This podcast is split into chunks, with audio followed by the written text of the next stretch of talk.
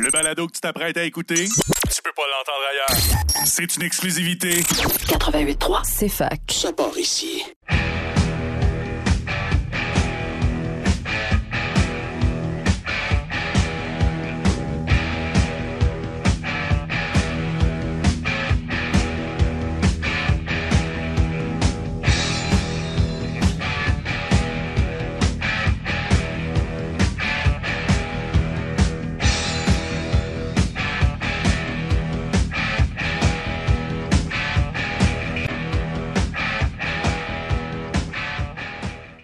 Bonjour à vous, bienvenue à Blitz de football canadien sur les ondes du 88,3 CFAK parce que le football, c'est ici que ça commence en compagnie de Lucas Belmort pour une autre édition de votre rendez-vous hebdomadaire de football. J'espère que vous allez bien, j'espère que vous avez passé une bonne semaine comme à l'habitude et que vous avez passé du bon football. Donc, cette semaine, il y avait trois matchs au menu dans euh, le football canadien. Et ça commençait avec un affrontement entre les Blue Bombers de Winnipeg contre les Elks d'Edmonton. À noter que euh, ce n'était pas le carrière partant habituel Trevor Harris qui euh, jouait pour Edmonton, mais c'était Taylor Cornelius qu'on avait déjà vu à l'œuvre à quelques reprises lors, euh, des dernières semaines. Euh, faut dire aussi que, euh, on va le rappeler, Trevor Harris, quelques, en fait, c'est deux jours plus tard, donc dimanche dernier, il a été échangé aux Alouettes en, contrepartie euh, du, euh, du défenseur, euh, ben, du, joueur de ligne défensive plutôt Antonio Simmons. Donc, donc ça peut, ça explique en partie pourquoi c'était Cornelius qui était partant. En face, c'est bien, c'était toujours Zach Colaros et ça l'a commencé d'une manière assez, assez serrée dans le sens que euh, les, les offensives ont eu beaucoup de difficultés à, marquer des points, à faire avancer le ballon, dans le sens que au niveau des euh, au niveau des euh, des Elks, ils ont mis une pression plus euh, plus forte sur Zach Colaros que ce qu'on aurait pu prévoir. Euh, ils ont, euh, ont d'ailleurs fait quatre sacs du corps contre euh, autant pour les Blue Bombers, mais c'était c'était pas nécessairement quelque chose qu'on était habitué de voir, surtout euh, contre une équipe qui euh, comme Winnipeg, mais euh, l'inverse n'a pas nécessairement été mieux dans le sens que la, la défensive de Winnipeg c'est pas la meilleure pour rien, donc c'était euh, 3-2 euh, au premier quart, ouais, ça, après le premier quart pour Winnipeg.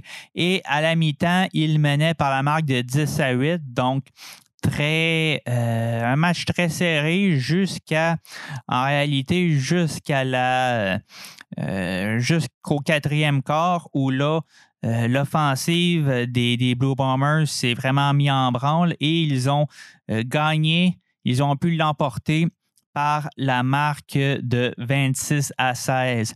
Un des faits saillants du match, c'est évidemment la blessure du demi-offensif euh, Andrew Harris, euh, qui, euh, au cours de la partie, avait auparavant réalisé six courses pour 39 verges, mais euh, il a été remplacé par Brady Oliveira, qu'on avait lui aussi vu, lui, cette fois au tout début de la saison, puisqu'Harris était blessé, et il a très bien fait en remplacement. Il a effectué 16 courses pour 105 verges. Et en face, euh, James Wilder Jr. a eu assez de difficultés euh, et euh, pour produire des verges. Il y a eu 11 courses pour 44 verges. Euh, avant de continuer, évidemment, on va revenir un peu sur euh, les statistiques des carrières. Donc, des statistiques qui, qui se ressemblent quelque peu. Euh, dans, parce qu'autant euh, Colaros que Cornelius n'ont pas été euh, exceptionnels.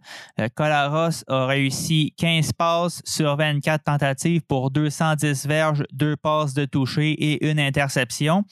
Et dans le cas de Cornelius, il a réalisé 7, il a réussi 7 passes, 17 passes sur 29 tentatives pour 187 verges et une passe de toucher. Donc, ça, ça se ressemble assez. Euh, ce qu'on remarque, évidemment, c'est que euh, l'offensive des Elks, j'en parlais tout à l'heure, a, eu de la, a eu de la misère et il n'y a eu uniquement qu'un seul touché euh, sur les 16 points qui ont été marqués. Donc, euh, c'est un peu, euh, c'est sûr qu'ils affrontaient Winnipeg et, qu'ils avaient un cas arrière qui n'avait pas nécessairement une grande expérience de jeu dans la ligue, mais reste que, euh, reste que euh, ils se doivent quand même de, performer, même s'ils sont euh, très bas dans le classement. Et c'est un peu représentatif, ça que je voulais dire surtout, c'est un peu représentatif de, leur saison. Euh, puis ça se remarque évidemment aux statistiques globales, puisque Edmonton a produit 258 verges contre 388 385 verges brutes pour Winnipeg, mais ce qui est le plus marquant, c'est le temps de possession. Donc, Winnipeg a contrôlé le ballon 33 minutes 18 secondes contre 26 minutes et 42 euh, secondes pour euh, Edmonton. Et un des rares points positifs pour euh, les Elks, c'est euh, la discipline. Ils ont eu uniquement trois pénalités pour 28 verges contre sept pénalités pour 81 verges contre Winnipeg. Cependant, comme euh, on le sait, comme on s'en doute déjà énormément, ça l'a pas nécessaire, ça l'a pas influencé sur, euh, ça l'a pas influencé sur le déroulement de la partie, la conclusion de la partie. Donc, comme on pouvait un peu s'y attendre, euh, les Blue Bombers qui trônent au sommet euh, et les Elks qui, au contraire, pourrissent dans les fonds de non seulement la division Ouest, mais aussi des neuf équipes du classement général des neuf équipes dans la Ligue canadienne de football.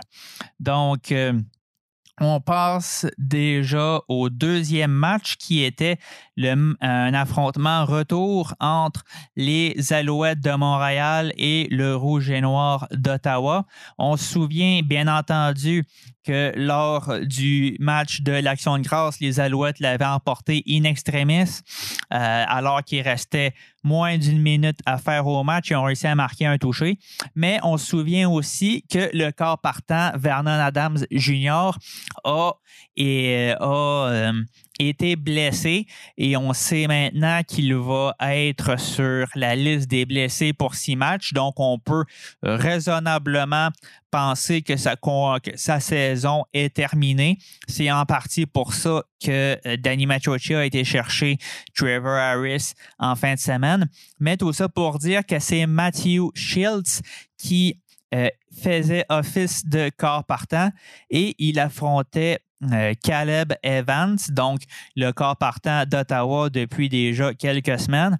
Et euh, si euh, Evans avait eu déjà eu, ben, avait un peu impressionné, avait bien joué la semaine dernière, avait produit beaucoup de verges. Là, ça a été très difficile pour le, jeune carrière devant ses partisans.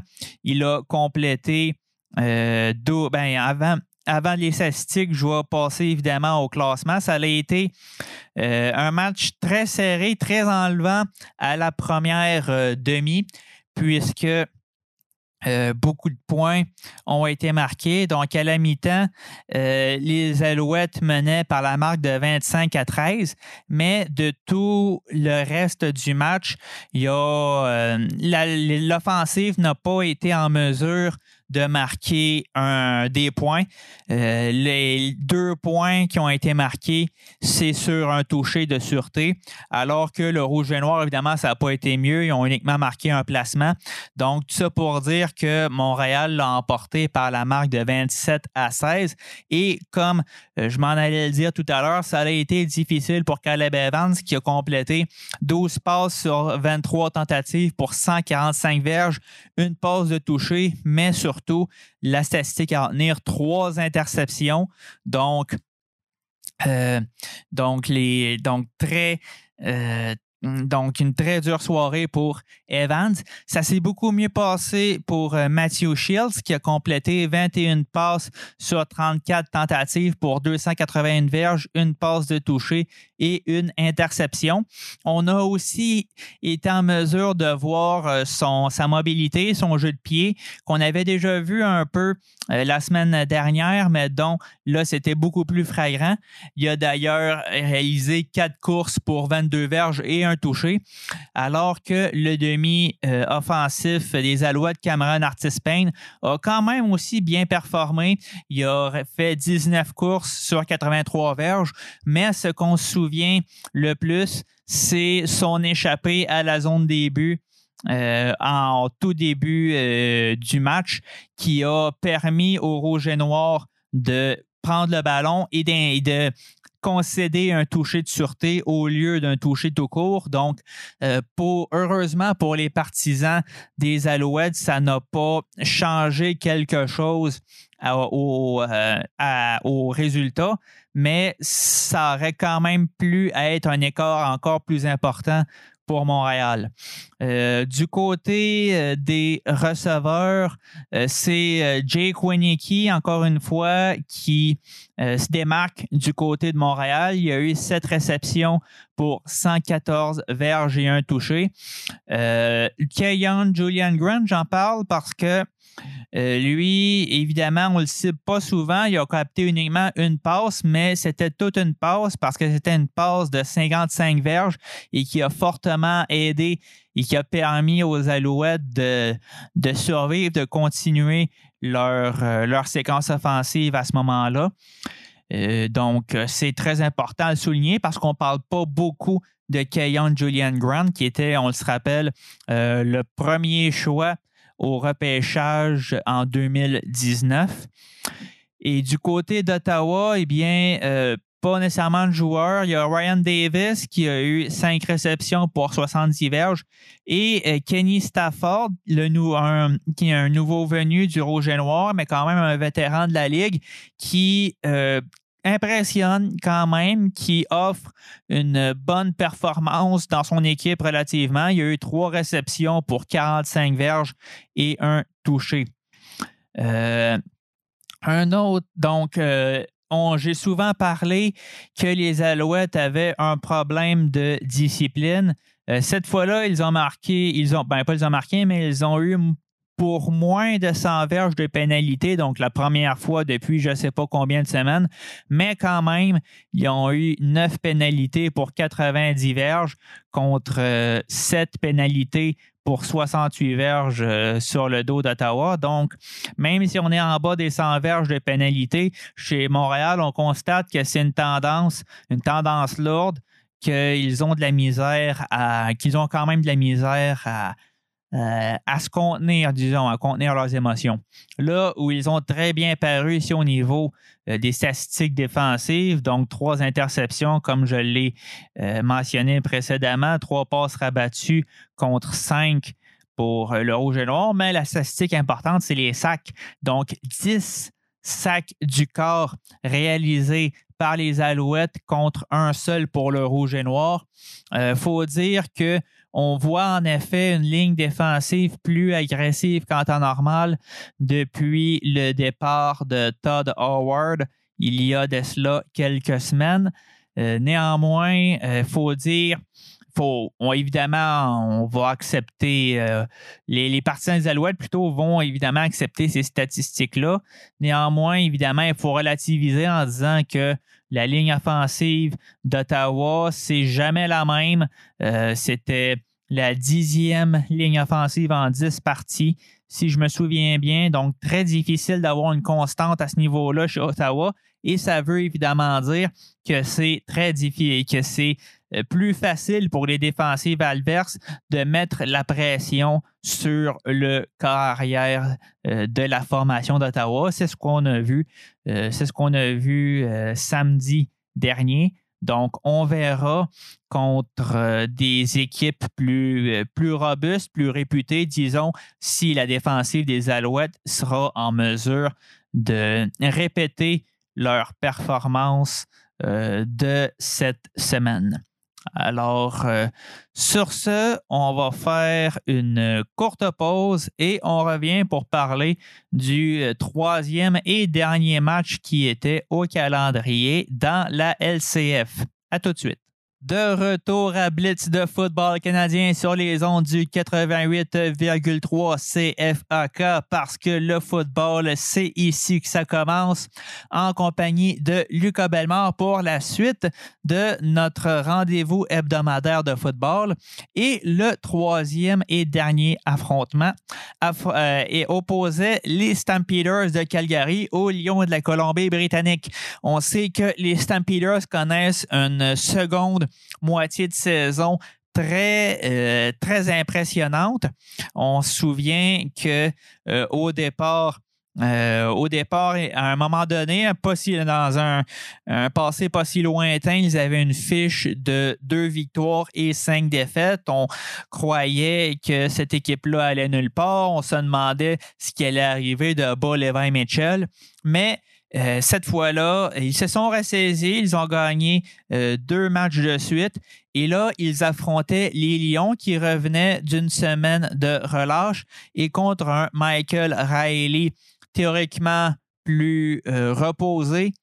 Mais, et donc, on pouvait, on était en droit d'attendre un, affrontement assez relevé entre les, ce qu'on considère comme étant les deux meilleur euh, corps arrière du circuit, mais ça a été plutôt une dégelée. Euh, donc, les Stampeders qui ont gagné par la marque de 39 à 10. Euh, ce sont les Lions qui ont marqué les premiers points. Cependant, de la partie en marquant un toucher, mais en ratant le converti de deux points mais à partir de là, ils ont pu été capables de rien faire. C'est les Stampeders ont vraiment dicté le match et d'ailleurs, ce sont euh, les trois unités, donc l'offensive, la défensive et les unités spéciales ont chacune euh, marqué euh, ont chacun marqué un touché. Donc, c'était, c'était beau à voir non seulement l'harmonie, mais aussi euh, l'intensité avec laquelle les Stampeders ont joué, puisqu'on sait que on ben, sait que c'était une équipe euh, qui était souvent dominante dans les années passées, et on a l'impression de voir revenir justement cette dynamique-là. Donc, euh, Bolivar Mitchell, il a complété 22 passes sur 32 tentatives. Il a récolté 260, désolé, 270 verges et une passe de toucher. En face, Michael Riley a eu beaucoup de misère. Il a complété 13 passes sur 25 tentatives pour 142, 145 verges et deux euh, interceptions. Au, que au courant du quatrième quart, on a euh, fait jouer le carrière substitut Nathan Work, euh, qui avait amorcé la saison. Euh, et il a complété 11 passes sur 17 tentatives pour 115 verges. au niveau du jeu au sol, c'est vraiment Kadim Carey, le demi-offensif des, des, des Stampeders, qui fait le travail, n'a pas nécessairement des statistiques aussi impressionnantes euh, que peuvent avoir un William Standback ou un Andrew Harris ou un William Powell, mais il y a quand même eu 12 courses pour 67 verges, alors qu'en face, c'est un peu le néant. Euh, James Butler qui a eu uniquement 6 courses pour 29 euh, verges.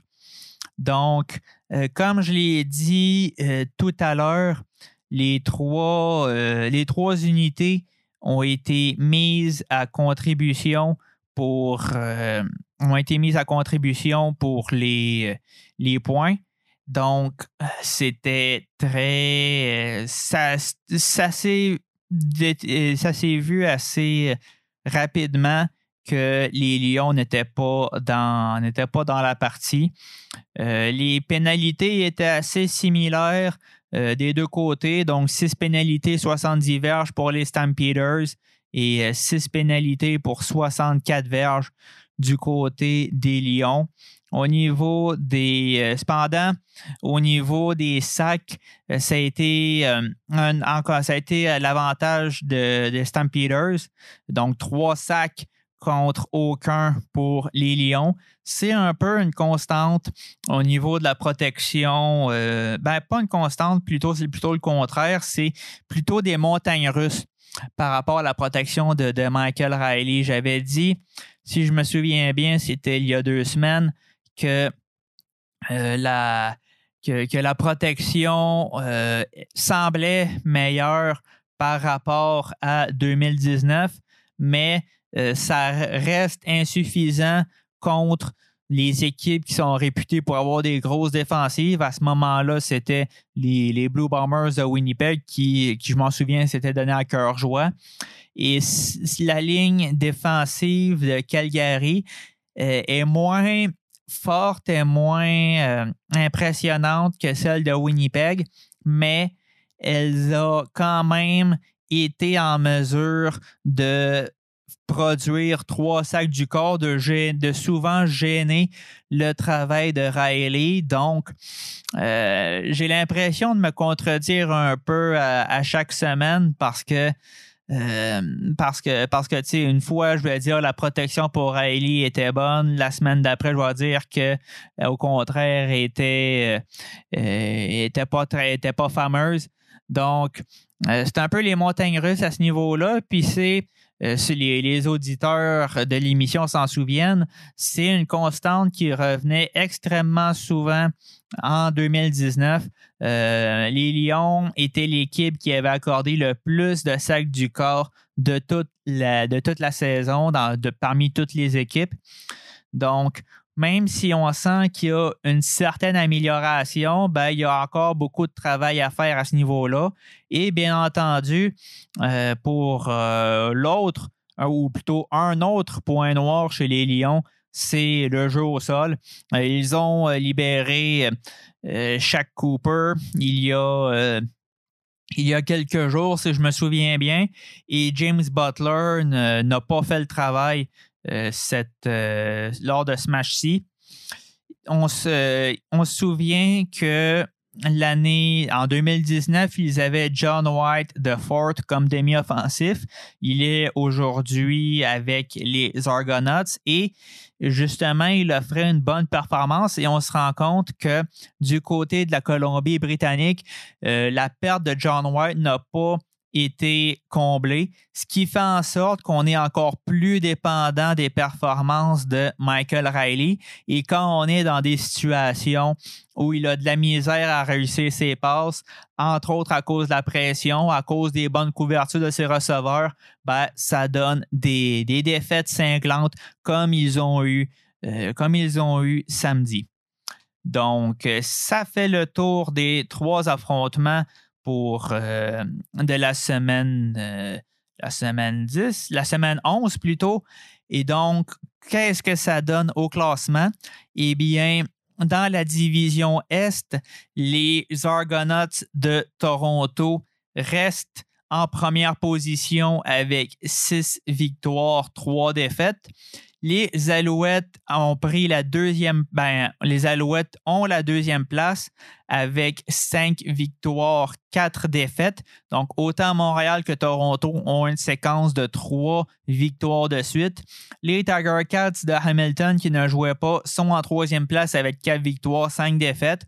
Et le Rouge et Noir en est à sa troisième défaite consécutive avec deux victoires et huit défaites.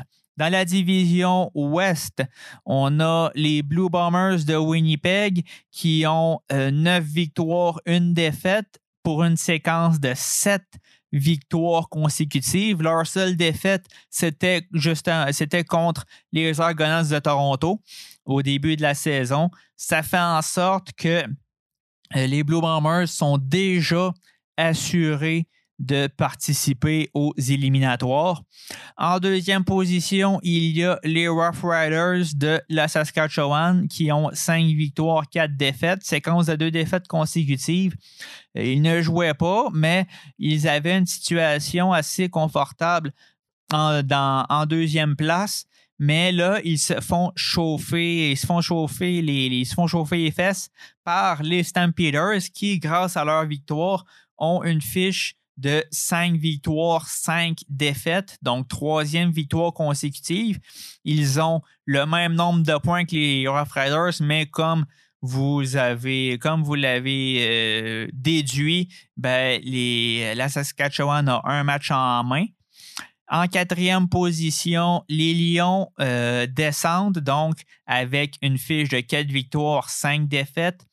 Et euh, finalement, en tout, euh, dans le fond du classement, les Elks d'Edmonton, avec deux victoires, sept défaites, ils sont à leur cinquième défaite consécutive. Je ne me serais pas attendu à ça au début de la saison. Alors, alors qu'est-ce qui nous attend la fin de semaine prochaine pour la semaine 12? Eh bien, on a un affrontement entre les Argonauts de Toronto et les Alouettes de Montréal qui pourraient déterminer le qui pourrait déterminer l'équipe détentrice du premier rang dans la division Est. Et euh, les trois matchs euh, auront lieu le samedi, euh, le, samedi 23 octobre, donc un autre super samedi qui opposera d'une part le Rouge et Noir d'Ottawa au Tiger de Hamilton. Ensuite, ce sera les Lions de la Colombie-Britannique aux Blue Bombers de Winnipeg. Et troisième match qui va s'avérer très intéressant lui aussi. Donc, les Rough Riders de la Saskatchewan contre les Stampeders de Calgary. Donc, qui pourrait lui aussi déterminer le, pas la première, mais la deuxième place dans la division Ouest, puisqu'on se souvient que les, euh, Stampeders avaient gagné leurs deux précédents affrontements contre les Rough Riders. Alors, c'est tout pour cette semaine. Euh, n'oubliez pas d'aller liker la page Facebook Blitz de football canadien. Et sur ce, eh bien, je vous dis à la prochaine.